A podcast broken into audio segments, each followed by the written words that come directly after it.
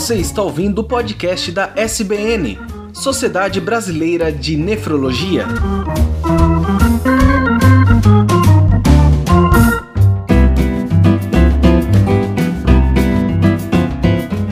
Ouvintes, sejam bem-vindos ao podcast da Sociedade Brasileira de Nefrologia. Eu sou Tarek Fernandes e hoje falaremos sobre nefropatia diabética. E também, como host desse podcast, está a doutora Cíntia Vieira, ela é diretora de políticas associativas da SBN e coordenadora do Serviço de Nefrologia do Hospital Ernesto Dornelles, em Porto Alegre. Boa noite, doutora. Boa noite, Tari. E neste episódio nós temos como convidado especial o Dr. Vinícius Delfino. Ele tem especialização em diabetes e transplante de ilhodas pancreáticas em Oxford, na Inglaterra, e professor titular de nefrologia da Universidade Estadual de Londrina e professor adjunto de nefrologia da PUC, também de Londrina. Além disso, é o atual diretor científico da SBN. Boa noite, doutor. Boa noite, Tarek. Boa noite. Muito obrigado pelo convite, Cintia, e pela oportunidade. Bom, o prazer é nosso. Eu passo a palavra para a doutora Cintia para a gente começar o episódio.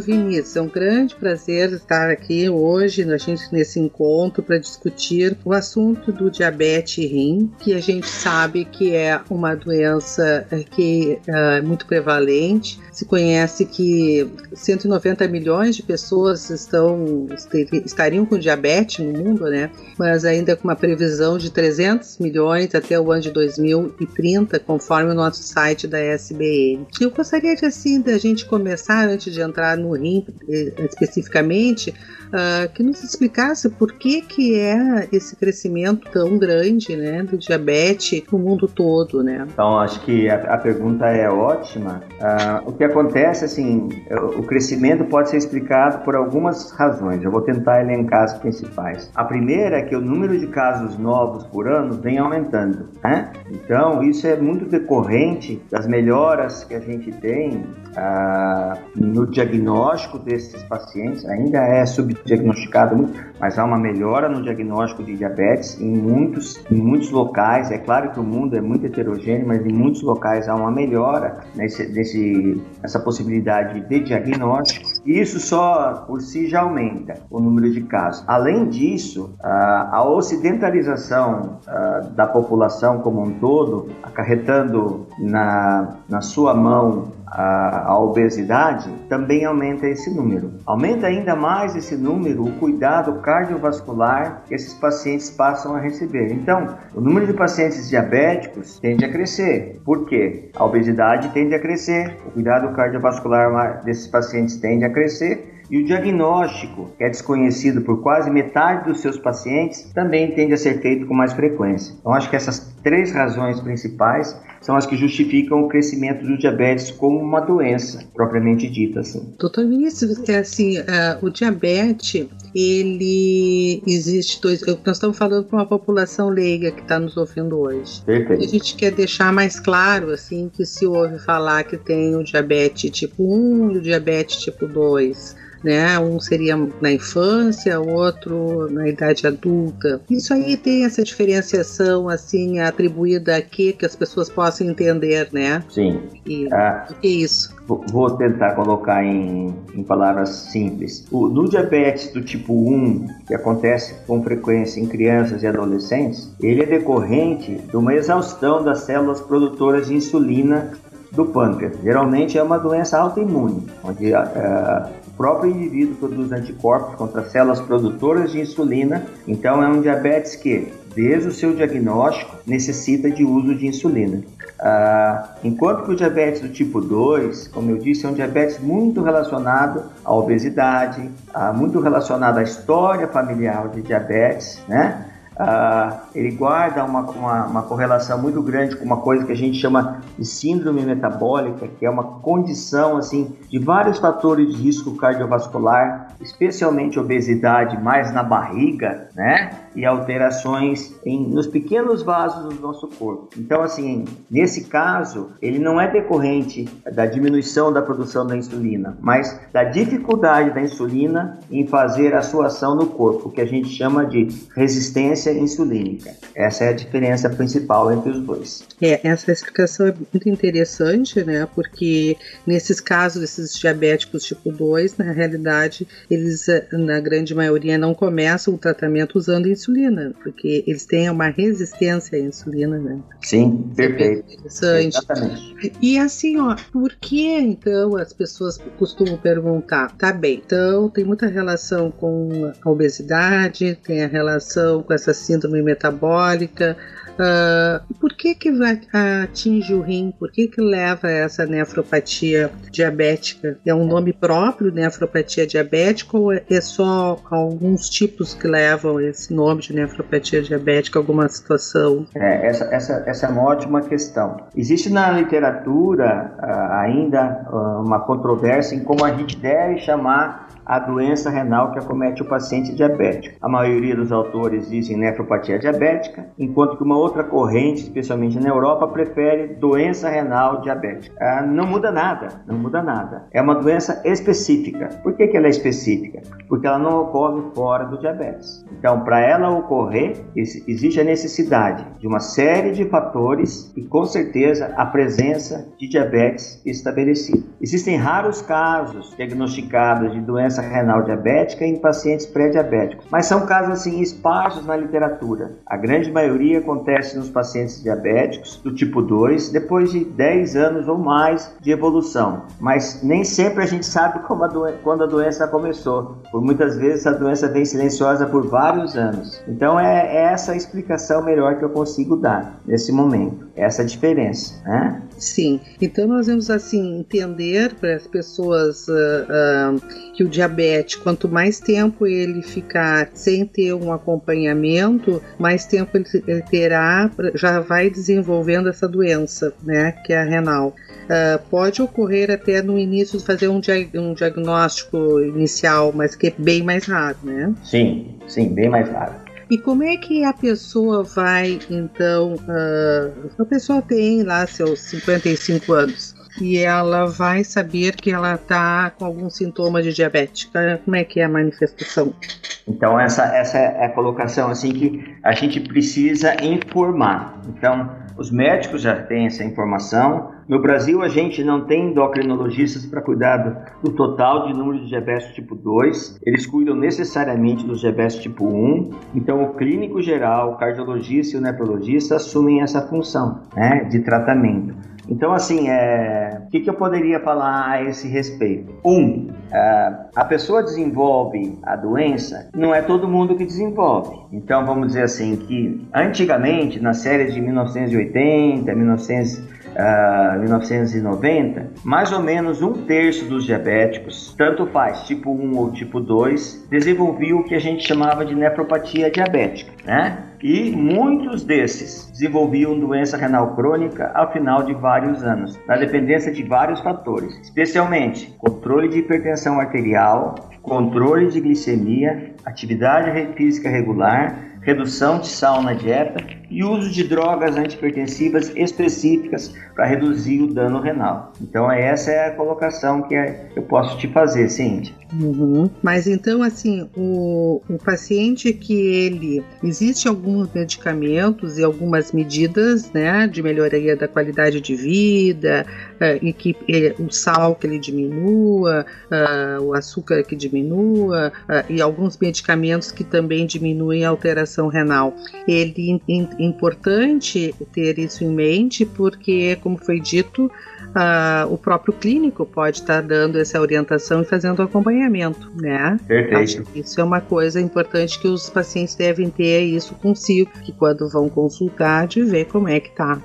Uh, mas e, e, o rim? O que, que, qual é a manifestação renal que vai ter no caso de chegar a essa situação de comprometimento renal? Ok, perfeito. Essa pergunta também é uma pergunta muito pertinente. Eu gostaria de falar para o público. Uh, para o público. Então, uh, existem duas coisas que o paciente diabético, na prática, todo mundo tem um amigo diabético ou tem alguém na família então a informação precisa ser replicada. A gente precisa procurar para o diagnóstico de diabetes em todo paciente diabético tipo 1, depois de 5 anos de doença, e procurar por doença renal do diabetes em todo diabético, seja do tipo 2, seja ele recém-diagnosticado ou não. Isso é feito anualmente. Então o paciente tem que saber disso. Isso é feito por duas maneiras. Uma é pela dosagem da creatinina, que é uma substância que não faz mal em si para o corpo, mas ela é só eliminada do corpo pelos rins. então, quando a creatinina aumenta no sangue, a gente infere que a função do rim está diminuída. A outra coisa que pode acontecer é a perda de uma substância, de uma proteína anormalmente na urina, que se chama albumina. Então, a gente pode ter albuminúria. Ah, hoje em dia, as duas coisas são necessárias. É necessário você avaliar a creatinina, então os pacientes precisam saber e eles têm que ter todo ano uma creatinina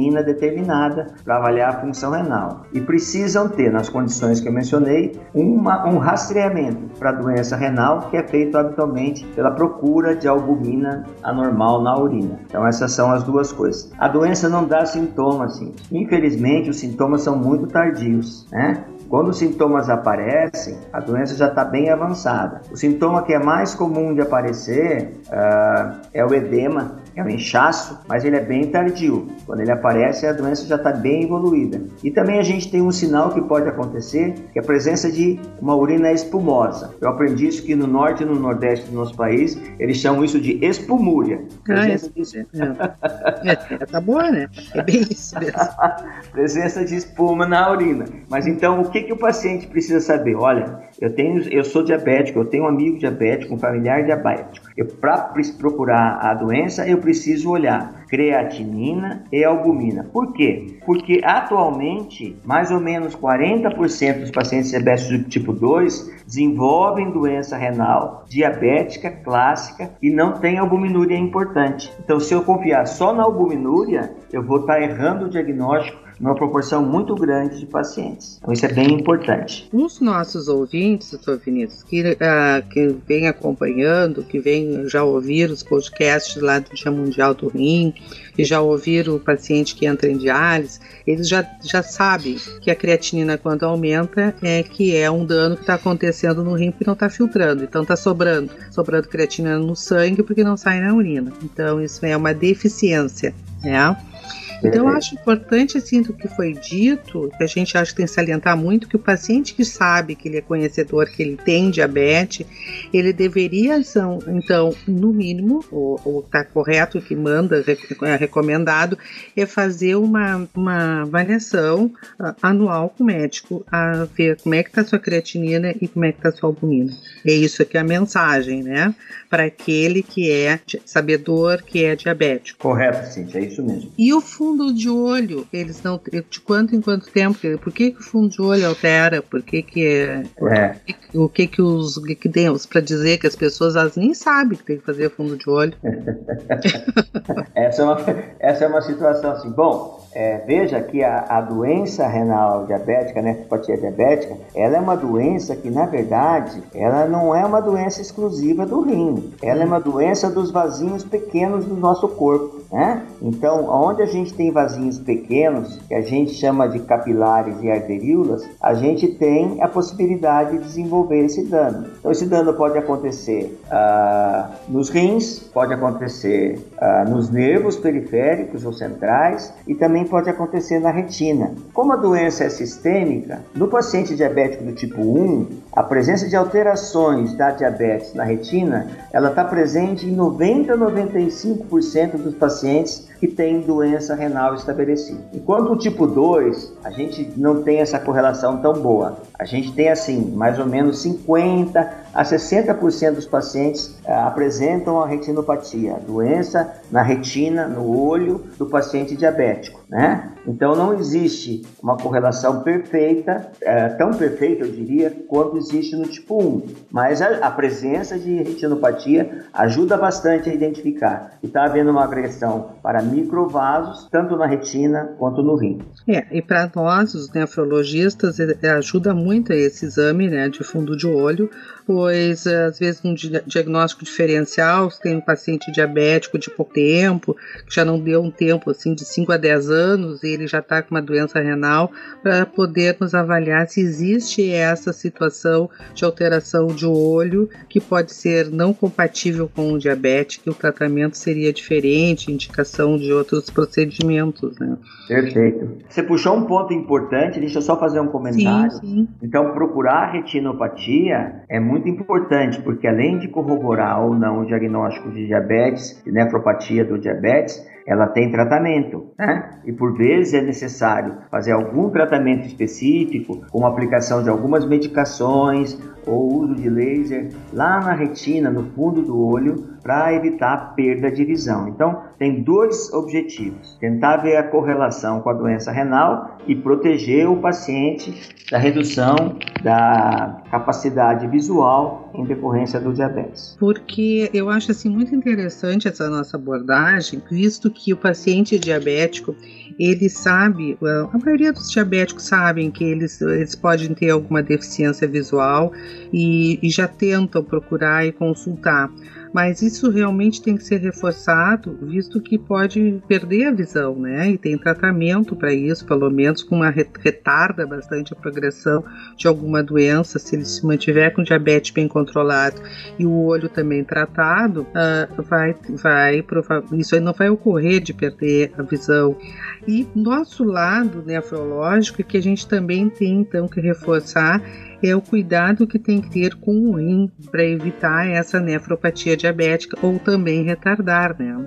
Acho que isso tem que ficar bem claro para as pessoas que estão nos ouvindo. Sim, sim, isso, isso, isso precisa ficar bem claro. E é diferente, né? No paciente que tem diabetes e doença renal, a gente é muito mais rígido no controle da pressão arterial, por exemplo. Ah, né? Então, então a gente é, tenta, ao invés de manter uma meta de 140 por 90, é, tentar deixar isso em 130 por 80 ou menos, ou vamos dizer assim, em termos geral, 13 por 8, né? Isso. E um controle de glicemia o mais próximo do ideal possível. Então esses são os dois principais fatores. Hoje existem ah, ah, novas medicações que estão hum. entrando no mercado que seguramente uh, vão trazer um alento ainda maior na redução dos eventos renais e cardiovasculares, porque como eu disse, é uma doença de pequenos vasos. Então a gente pode também ter alterações cardiovasculares quando a gente tem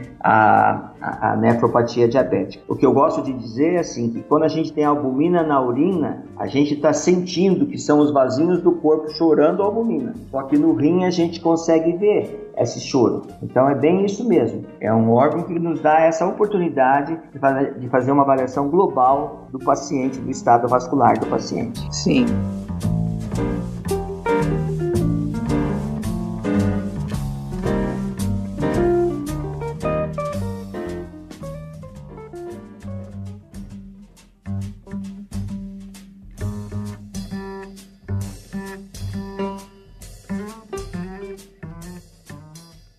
Antes da gente entrar em medicação, que eu acho que é importante a gente falar do paciente que tem doença de rim e tem diabetes, algumas, uh, alguns detalhes de medicação, mas eu queria que fosse comentada a hemoglobina glicada, porque tu falaste aí manter uma pressão em torno de 13 por 8, às vezes até um pouquinho mais baixa, uma glicose também nos níveis ali que sejam né, em torno de 90, por aí, 100. Uh, e a hemoglobina glicada? Essa pergunta é uma pergunta, uh, eu diria, capciosa. Porque Nós é não seguinte... combinamos. é, essa não. Mas não tem problema. Você veja, no paciente com doença renal crônica, a gente tende a aceitar 7, 7% da hemoglobina glicada como sendo um bom valor. Mas olha, convenhamos, isso tem que ser flexível. Se é um paciente muito idoso, se é um paciente que tem risco de hipoglicemia grave, a gente pode ser um pouco mais condescendente e ficar feliz com uma hemoglobina perto de 7,5 8. Então tem que ver o paciente como um todo. Não é que nem aquelas camisetas americanas que um tamanho serve para todo mundo. É. Aqui tem que ser individualizado, porque o risco de uma hipoglicemia acarreta, além de dano para o sistema nervoso central, né? É um, uma possibilidade de dano cardíaco a cada evento. Então, acho que isso é muito importante. Meta é 7. Se a gente conseguir 7, ótimo. Se for um paciente com muitas é, condições outras de saúde, talvez a gente possa se contentar com alguma coisa entre 7,5 e 8. Era bem isso que eu queria que tu falasse, porque nós temos pacientes, os nossos pacientes estão ficando cada vez mais idosos, então tem mais comorbidade, o diabetes então tá nessa, tá junto, né, com a comorbidade, e, e às vezes fica todo mundo assim, uh, querendo chegar no alvo uh, 6,5, 7, que é o normal, e que a gente sabe que cada caso é um caso e que a hipoglicemia pode ser danosa para esse paciente, né? Então, é, acho que isso aí tem que ser visto e bem uh, revisado junto com o médico do paciente que o paciente tem que ter um médico, né? Ele tem que procurar um médico. Isso que a gente tem que ver também com essa dificuldade que a gente tem de acompanhamento médico, mas que um próprio clínico pode fazer esse acompanhamento. Perfeito. Posso fazer uma pergunta? Pode. Ah, lógico que pode. Vocês citaram a questão da, da hemoglobina glicada e ela como um, um exame, né? Um exame laboratorial que o paciente faz. Mas o que, é que esse exame fala para o paciente e para o médico? Qual, qual seria o uso dele? Por que, que avaliar ele é importante nesse caso da nefropatia? Bela pergunta, Tarek. É o seguinte, ó a hemoglobina, que a gente diz que é glicada, então assim, ela sofre algumas alterações, a própria hemoglobina mesmo, que são adição de algumas substâncias que fazem um processo que a gente chama de glicação, uma modificação nessa, nessa a, a hemoglobina. E essa modificação nos dá uma ideia de como andou a glicemia média nos últimos 120 dias. Uhum. Dois terços dessa hemoglobina glicada, ela representa os primeiros 30 dias, enquanto que o outro terço restante, se a gente soma tudo, dá para a gente levar até uh, um, um, período de, no, de, de 3 meses ou 90 dias. Então, o que, ela quer dizer? Como andou a glicemia média do paciente naquele período, ok? Então, assim, Perfeito. essa que é a colocação. Enquanto a doutora Cintia pontuou, a gente tem alguns valores, são diferentes nos pacientes com doença renal, uh, por essa, porque tem muitas condições associadas. A sua pergunta é excelente e eu agradeço que você tenha feito. Acho que ficou claro, obrigado. E eu costumo brincar, sabe, uh, Vinícius? Eu digo que os pacientes às vezes vêm com uma glicose normal e uma glicada de 8. Eu digo, ah, sabia que ia fazer exame, né? Então, você se cuidou o máximo aqui, chegou a, na hora do exame, estava bem a sua glicose, mas os atrasos, meses aí, não nego que andou descontrolado, né? Ô, Cíntia, isso é tão verdade que eu já escutei várias vezes no consultório é, essa frase. Nossa, doutor, mas eu caprichei tanto pro exame. Pois é, mas, mas não adianta. Não mente, né? O passado Ele... te revela, se revela. É, exatamente. passado de meses. Exatamente. E, e a medicação, hein? A medicação, assim, que a gente usa muito, uma, a medicação que até tem uma. Uh, acho que a gente pode falar que é a metformina, né? Que é fornecida pelo SUS. Mas uh, existem vários outros medicamentos que o paciente que já tem uma creatinina de 3, de 4, uh, que a gente pode utilizar, né, para não causar problema. Por que, que a gente tem que fazer essa, essa mudança de medicação, adaptar? Porque por, a importância da pessoa saber que ela já tem uma creatinina aumentada e que ela está fazendo o tratamento, mas que ela também tem que ter um cuidado na escolha do medicamento. Por que, que tem que ter esse cuidado? Perfeito, a pergunta é muito boa e eu vou restringir a resposta aos diabéticos do tipo 2, porque os do tipo 1 habitualmente podem usar uma outra medicação, mas a base do tratamento é a insulinoterapia.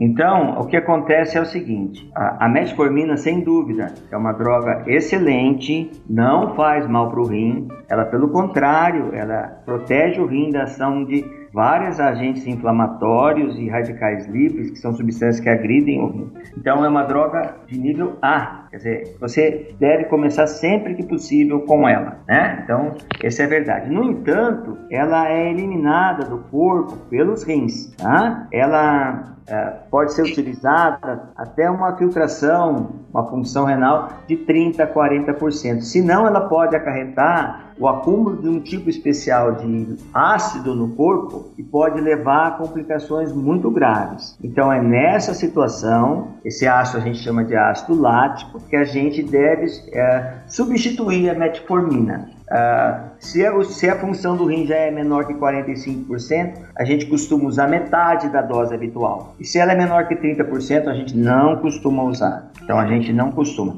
Aí entram outras medicações, né? E que a gente pode usar com bastante segurança. A gente tem uma limitação de tratar o paciente nas fases bem avançadas da doença. Por quê? Quando a doença renal está bem avançada, esse é um pâncreas que também, além da sua resistência insulínica, começa a reduzir a sua produção de insulina. Então, muitas vezes a gente tem que combinar medicações outras, por exemplo, a gente vai falar assim, inibidores de, de, de uma substância que se chama SGLT2 com uh, outros, outros agentes hipoglicemiantes orais para o controle. E muito frequentemente, quando a hemoglobina está persistentemente, a hemoglobina glicada, persistentemente acima de 8, 8,5, a insulina uh, precisa ser introduzida para propiciar um controle adequado dos pacientes. Eu não sei se era bem isso ou você gostaria que eu tocasse em algum outro assunto. Sim. Não, eu acho que a ideia é que a pessoa tem que saber se ela, se ela tem um dano renal, que ele tem que ser acompanhado até porque a sua medicação poderá ser alterada ou com acréscimo de medicação ou troca de medicação inclusive que a gente está vendo que falaste em acrescentar insulina, que até então a gente só falou no diabetes tipo 1, mas se o diabetes está muito difícil o controle, até no 2 pode ser utilizado a associação de insulina.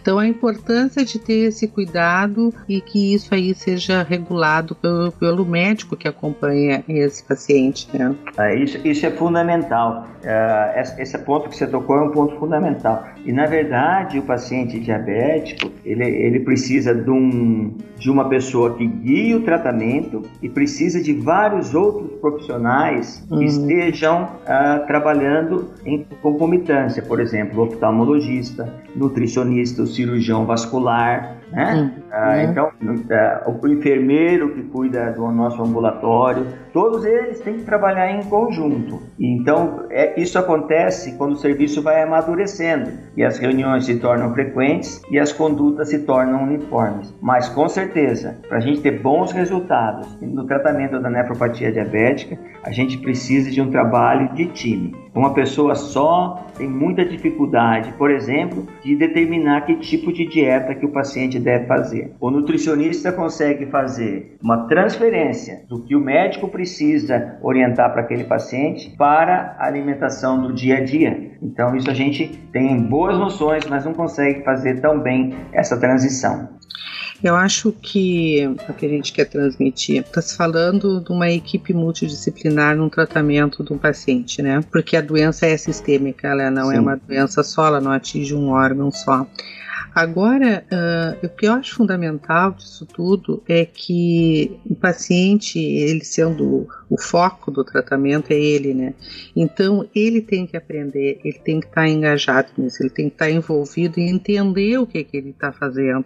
Ele tem que saber que tem que fazer o hemoglicoteste, que ele tem que anotar no papel ou onde quiser, dependendo se ele quer botar no laptop. Geralmente é no papelzinho que põe a hora que fez, para quando chegar no médico ele poder mostrar como é que está sendo desenvolvido, como é que ele está controlando, a importância do engajamento do paciente, porque não adianta ter esse povo toda a volta se o paciente ele não quiser se tratar. Eu acho que o diabético ele tem que entender que ele é a peça fundamental nesse, nesse tratamento, nessa abordagem. Eu continuo sempre achando isso. Não, perfeito, essa abordagem é perfeita. Ah, o paciente tem que estar motivado. Mesmo porque quando ele não está motivado, ele, ele deixa de frequentar o ambulatório, sabe? É. Porque né? ele não motivado, ele deixa de frequentar, frequentar o ambulatório. Uma coisa que eu deixei de falar lá atrás da albuminúria e que a gente aqui te, leva muito em consideração é assim: ah, o pessoal refere o paciente para a gente pela presença de albumina na urina e a gente acaba referindo para esse paciente ter uma avaliação cardiológica. devido à gravidade daí a possibilidade de comorbidades cardíacas. Então, o cardiologista é um membro que eu não mencionei, mas é fundamental que a gente tenha um cardiologista na equipe multidisciplinar, tá? Uhum. E outra coisa que nós não comentamos, que os pacientes vêm para nós com frequência, é que eles vão fazer algum procedimento radiológico com contraste, né? E para ver se o rim como é que tá, se permite, se a creatinina está muito alta, se não pode, se ele é diabético, essas, essas orientações, uh, ter que suspender metformina. Então são coisas que a gente não chegou a comentar. podia dar uma falada. Posso, posso sim. Uh então, assim, veja só, a, a gente tem certeza absoluta que os diabéticos com disfunção importante, ou seja, uma filtração menor de 45%, uma função menor de 45%, eles têm uma chance de desenvolver o que a gente chama de nefropatia pelo contraste, ou seja, dano renal pelo contraste. Isso acontece muito mais quando o contraste é dado na artéria, como por exemplo num cateterismo cardíaco, do que quando é dado endovenosamente. Né? De maneira geral, pacientes que têm um clearance para uma função renal acima de 45, o risco é pequeno, mas existe. E à medida que a doença renal progride, o risco de agredir ainda mais o rim aumenta ainda mais. Então, assim, de maneira geral, descontinuar a metformina na véspera, uh, evitar a permanência de doses altas de diuréticos, né? A gente sempre pede quando o exame é feito ambulatorialmente para o paciente, no dia que antecede o exame, dar uma liberadinha no sal na dieta e beber muito líquido. E quando hum. o exame é feito dentro do hospital, a gente costuma dar soro para diluir esse contraste e reduzir a possibilidade de dano renal. Então, hum. tudo isso é muito importante de ser, de ser colocado. Assim. Então, Sim. acho que é dentro desse sentido, tá? Certo. Bom, doutor Vinícius, eu quero saber, como foi dito no início, uh, que no caso de ter feito uma formação uh, fora, e com um transplante de ilhotas de pâncreas, uh, o que, que nós temos aqui no Brasil, transplante paciente uh, diabético? Tá bom, então vamos lá colocar, né? Uhum. bom, vamos dizer assim que nem todo diabético vai precisar de terapia de substituição renal, quer seja ela diálise, uh, hemodiálise peritoneal, hemodiálise ou transplante. Para o diabético do tipo 1, que é o diabético infanto-juvenil, uh, o que nós temos hoje é a possibilidade de um transplante que a gente chama transplante duplo, é o transplante de um doador falecido de rim e de pâncreas ao mesmo tempo. Isso é feito em alguns serviços apenas no país uh, e, e, e, os resultados dependem da experiência do centro, mas os resultados no Brasil são os resultados muito bons. O transplante de ilhotas pancreáticas ainda continua sendo como um procedimento não validado clinicamente de maneira total. Ele pode ajudar, mas ele não veio para resolver o problema. Eu tinha certeza que ele resolveria. Eu tive a oportunidade de participar do primeiro transplante de ilhotas pancreáticas que aconteceu na Europa e a gente tinha certeza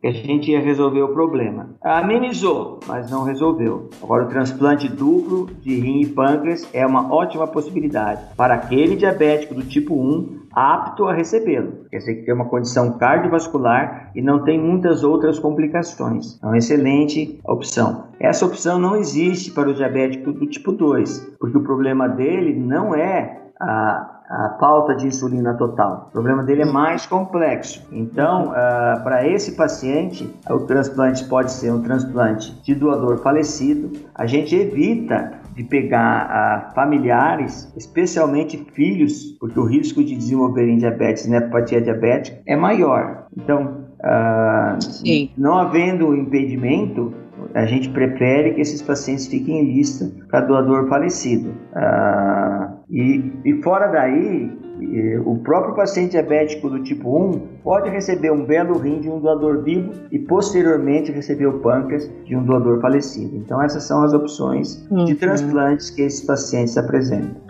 Bom, né? Bem esperançoso. Acho que uma boa a pessoa fica podendo fazer um e outro posteriormente, e um falecido, outro vivo, quer dizer, o vivo, outro falecido, tá Uma boa combinação. Sim, é uma boa combinação. Tô, Vinícius, nós estamos chegando ao fim. Eu gostaria, assim, tá muito boa essa nossa conversa. E assim, gostaria que fosse deixada uma mensagem aqui, que a gente sempre pede uma mensagem no final, né, para as pessoas que estão ouvindo, em que o especialista acha fundamental que seja gravado. Tá bom. Eu, eu, eu que agradeço essa oportunidade dessa conversa. E eu acho que sim, a minha mensagem é uma mensagem de otimismo. Se a gente for olhar ah, com o passar do tempo, embora tenha aumentado muito o número de pacientes diabéticos, o número de pacientes que desenvolvem doença renal diabética vem caindo nos últimos anos. E também, uhum. assim, ah, esses pacientes vêm tendo uma sobrevida melhor e uma qualidade de vida melhor. E tem que botar na cabeça daqueles, das pessoas que são diabéticas ou têm amigos ou parentes diabéticos que diálise não é uma sina obrigatória para os pacientes diabéticos. Ela vai acontecer sim em torno de talvez 20, 30% dos pacientes depois de 10 a 20 anos de doença. Na maior parte das vezes não bem controlada na sua hipertensão, não bem controlada na sua glicemia, não bem controlada nas gordurinhas do sangue e zero de atividade física. Então a minha mensagem é de otimismo. Tem novas drogas, ah, como as glifosinas, que estão entrando no mercado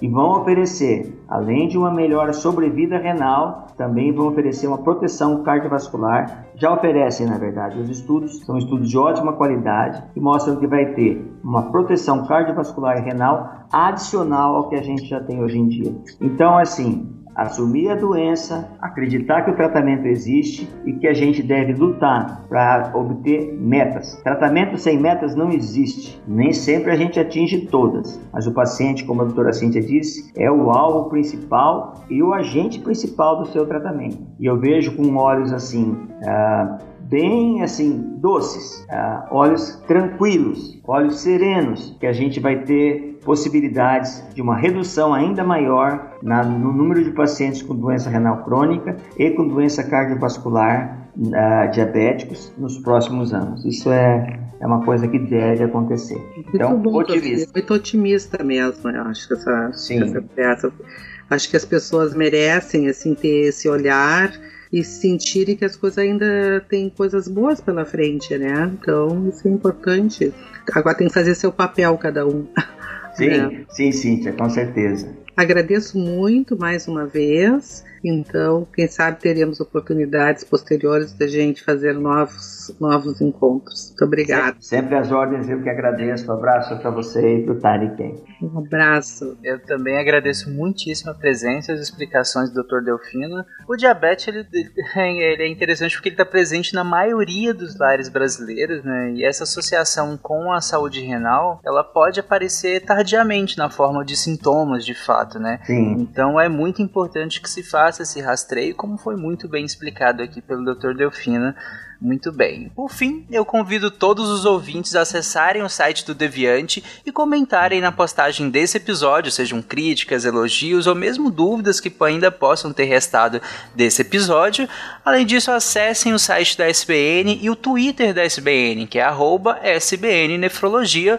Lá, inclusive, estão sendo publicados os comunicados e posicionamentos de diversos departamentos da SBN sobre a Covid-19. Abraços e até o mês que vem com um novo tema da Sociedade Brasileira de Nefrologia. Tchau, gente. Tchau, boa noite. Obrigado.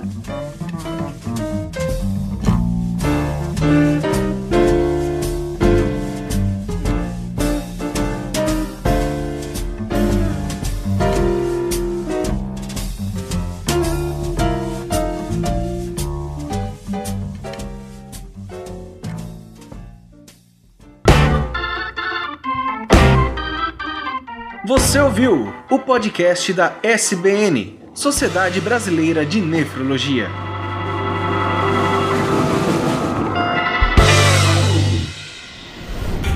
Este programa foi editado por Tapcast. Edições e produções de podcast.